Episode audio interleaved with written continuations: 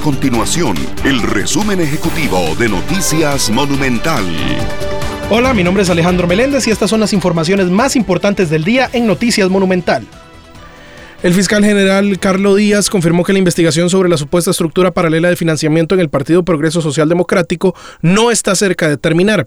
Así se expresó el jerarca del Ministerio Público luego de un allanamiento que se extendió por dos días de un bufete de abogados en los Yoses en el que se decomisaron computadoras y prueba documental.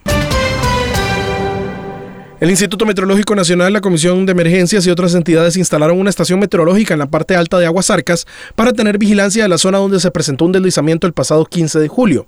De acuerdo con las autoridades, este instrumento permite obtener información de forma sencilla, pues el acceso a esa zona es complicado por el tipo de terreno. Con la herramienta se podrán detectar deslizamientos, cabezas de agua y otros eventos y así alertar a la población.